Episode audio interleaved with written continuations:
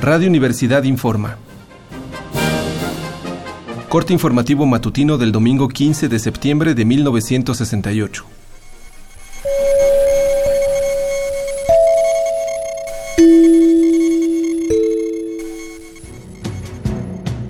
Estimados radioescuchas, tenemos reportes muy graves que provienen del estado de Puebla. Anoche, cinco empleados de la Benemérita Universidad de Puebla fueron atacados en el pueblo de San Miguel Canoa. Varios reportes informan que los trabajadores habían ido a escalar el cerro La Malinche y fueron confundidos con estudiantes al decir que venían de la universidad.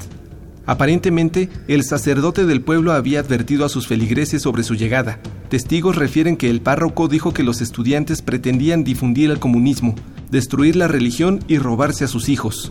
Se desconocen todavía los detalles de esta tragedia, pero fallecieron cuatro de los empleados de la universidad y uno está gravemente herido.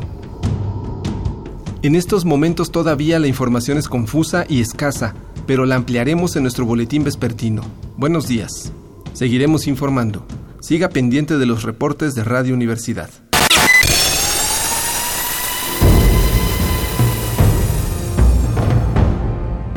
M68 50 años del movimiento estudiantil.